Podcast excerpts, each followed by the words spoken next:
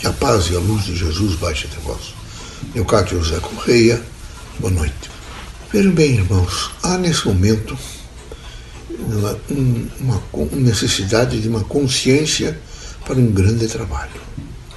A doutrina dos espíritos, ela não é uma panaceia, nem uma promessa. Ela é uma realização plena de vida. Sendo uma realização plena de vida, é necessário que cada agente mediúnico espiritista, esteja absolutamente convencido da sua missão. Aí é preciso, sim, uma, desse, desse comprometimento, que é reencarnatório, que os irmãos todos comecem imediatamente a ter um autocontrole de pensamento, sentimento, de palavras e de ações, para com tudo e com todos. Não é só no momento da prece, nem só no momento do encontro na casa espírita, é preciso imediatamente recriar em si mesmo uma conceituação crítica evolutiva do seu próprio ser.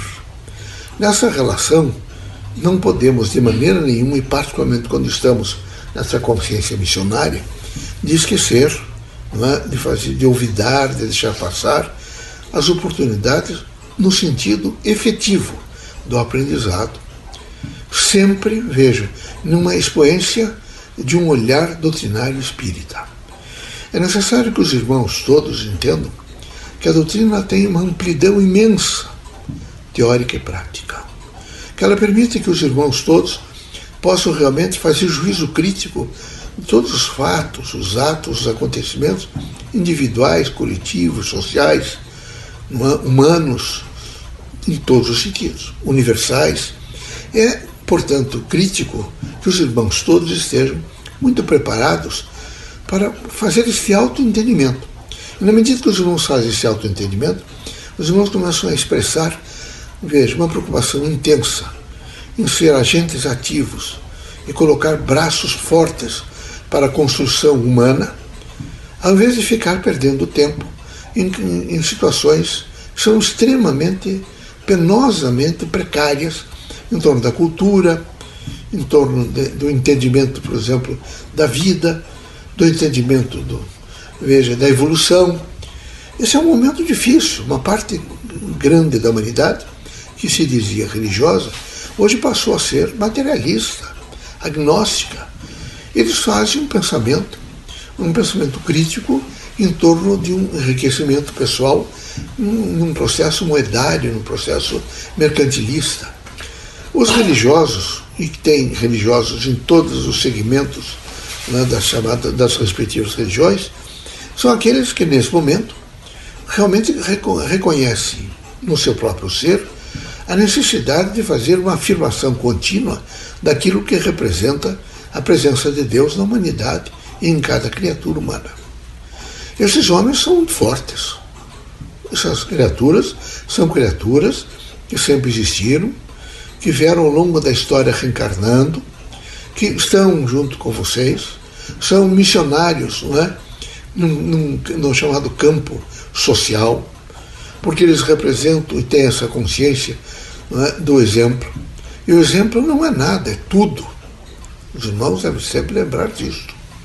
Que o exemplo ele tem uma força transformadora na sociedade, porque ele é educativo, não é estimulador, e assim, é cada um, na sua consciência crítica de espiritista, que tem uma visão de ciência, uma visão de filosofia e de religião, ele tem que estar muito preparado para ele não tergiversar, para ele não, não se deixar imediatamente tomar por momentos críticos, veja, negativos, frequências que nesse momento representam só as líderes da Terra.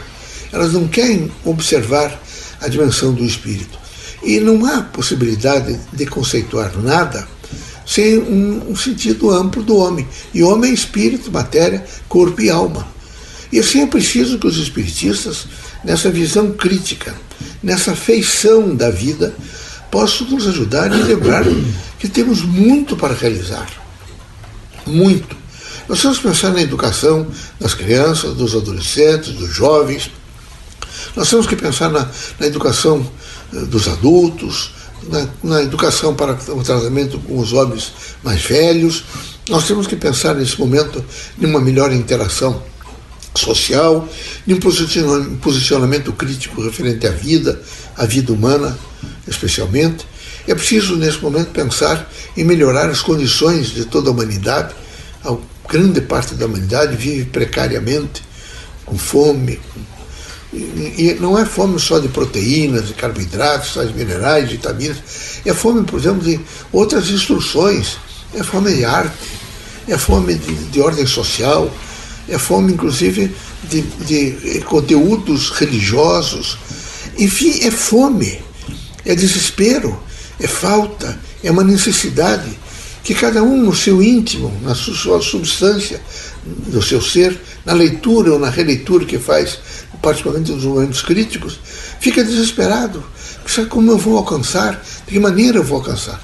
Então, os espiritistas, dentro das suas limitações e nos conteúdos, eh, dentro da dimensão dos conteúdos doutrinários, devem expandir da melhor forma possível essa visão crítica, veja, da natureza, a visão crítica da evolução, a visão crítica, veja, do reencarne, do desencarne, a visão crítica nesse momento de palavras que essencializam substancialmente o ser humano, que é o amor, a fraternidade, o trabalho, a dignidade humana, a dimensão, por exemplo, eh, do centro espírita e a corresponsabilidade para com tudo que acontece no período em que está vivendo.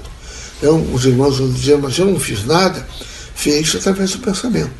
Se tivéssemos ajudado mais no pensamento, se todos começassem a se preocupar, eu darei só um exemplo aos irmãos, não é? no destino do lixo, nós já teríamos um mundo hoje um pouco melhor.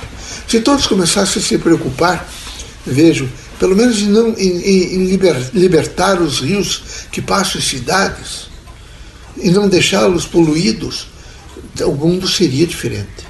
Se todos se perguntassem muito por que essa poluição aérea, essa poluição do ambiente, é? É, alguns nem estão pensando, essa poluição é trágica e severa. Alguns prédios vão ruir em torno da, da, da poluição. São metais pesados, são produtos né, que compõem um quadro eletromagnético diferenciado da, do, do, momento da construção para agora, prédios que têm 50 anos, 60, 100 anos, isso vai começar a ruir tudo. Porque vocês começaram rapidamente a fazer uma exposição dos próprios bens culturais que vocês criaram, daquilo que tem nível de utilidade. E vocês dizem, mas como? Mas eu não participo, eu não tenho poder decisório. A decisão é de todos, meus amigos. É preciso um pensamento positivo em todas as coisas. Quando vocês colocarem os pés para fora da cama, vocês devem imediatamente dizer que, bom, eu não estou na Terra. Estou naquele, no, no conceito que se chama vivo. Eu tenho que reagir. Vou tomar água, vou me alimentar, vou caminhar, vou passear, vou trabalhar, vou ver, mas vou pensar positivamente em um nível de construção para o meu ser, para a minha pessoa e para todos aqueles que vivem nesse momento no plano terráqueo. Eu tenho que ter esta coragem de fazer a eficiência do pensamento numa vida crítica da Terra. Como isso foi diminuindo cada vez mais, o pessimismo tomou conta. Veja que horrível que é. Vocês vão levantar amanhã de manhã correndo. Com toda certeza, próximo à casa de vocês alguém está batendo e batendo violentamente. Automóveis passando e poluindo. Motociclistas com, em, em, em altas sonoridade, com composição de cano de escape de produtos altamente tóxicos. Eh, aviões passando é, hora para chegar, né? tudo extremamente atropelado. Parece até que vocês vivem sempre correndo, não tem momento, então, pouquíssimos momentos para olhar para a pessoa que vocês querem mesmo eu te amo muito, que bom ter te encontrado, você foi luz da minha vida e está sendo luz da minha. Não dizem isso aos amigos, aos companheiros, às companheiras, nada. Estão continuamente numa máquina e foram devagar esquecendo que vocês são vida, mas vida também afetiva vida de amor, vida de fraternidade, vida que se alimenta tanto quanto a física. Alguns comem pães, manteiga, não é? fazem alimentos quentes. O amor é um alimento quente. Quem não for realimentado continuamente pelo amor, pela fraternidade, está em defasagem.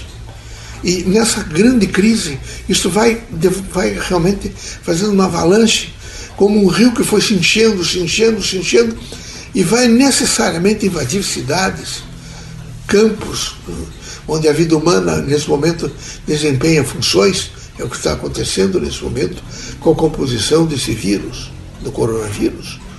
Nós, da área médica, conhecemos, não é? A cadeia do coronavírus, nós conhecemos. Nós não conhecemos na sua especificidade quando ele faz essas transmissões, mas sabemos que tem vários tipos e que outros virão. Então é necessário pensar no equilíbrio de vocês e no equilíbrio do meio ambiente.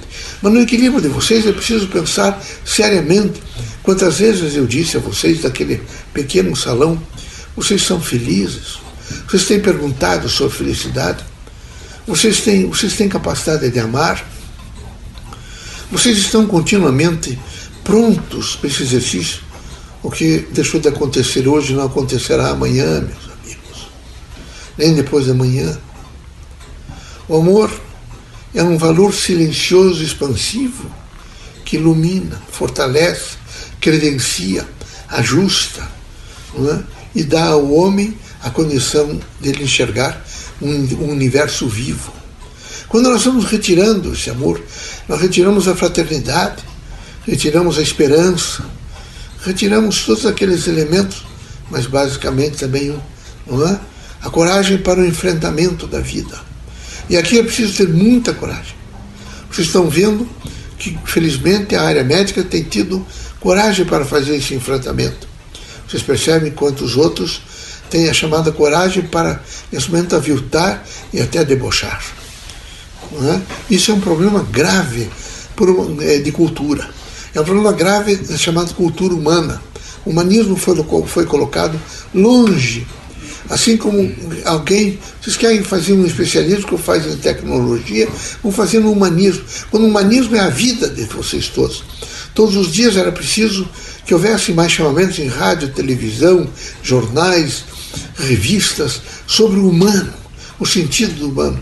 Mais é, lições sobre o humano, mais efeitos de amor, mais efeitos de luz, mais efeitos de felicidade, de harmonia, de integração uns com os outros, para que haja integração do meio. E assim começaríamos a ter muita preocupação com a vida. Então veríamos melhor, no efetivo da existência, o que significam os mares, os oceanos, os lugares, o que significam as lagoas, os lagos, é? O que significa nesse momento o sentido de, dessa vida toda em uma diversidade extraordinária, também a vida humana em uma diversidade de pensamento, de atitudes e de ações, que se fossem todos iguais, seria muito difícil realmente haver evolução. Na desigualdade é o crescimento, porque as descobertas, é, através de todos os elementos que se lhes apresentam no cotidiano. Assim, meus amigos. É preciso que os irmãos, para ajudar mais, e esse é um momento que todos percebem nitidamente que é um momento não só de reflexão, mas de meditação, o quanto cada um tem que, realmente, em nível pelo menos de pensamento, começar a ajudar a humanidade a se restaurar, a se reestruturar, a se revitalizar, mas não haverá revitalização da humanidade sem amor, sem fraternidade, sem trabalho, sem a preocupação, vejo, contínua de dizer eu sou feliz na felicidade do outro. Porque quando nós chegamos à conclusão, nós somos felizes na felicidade do outro, é porque nós estamos amando. Quando nós não amamos, nós somos extremamente utentes e agarrados, presos a uma ordem materialista, e com a intenção de que fiquem, nós seremos felizes na medida em que eu for feliz, meus irmãos de carne biológicos forem felizes, a minha mulher, meu filho, minhas filhas, fica em verdadeiros clãs. Vocês extrapolaram para o grupo que vocês entendem que é de afet, o processo afetivo biológico. Vocês esquecem que todos são iguais no sentido de pertencimento ao Criador, porque são todos filhos do Criador. E que todos têm que contribuir. Então é preciso, nesse momento, se desarmar e passar a descobrir no outro o que há de melhor. Sensibilizar o que há de melhor e dizer a si mesmo, às vezes, não tem importância.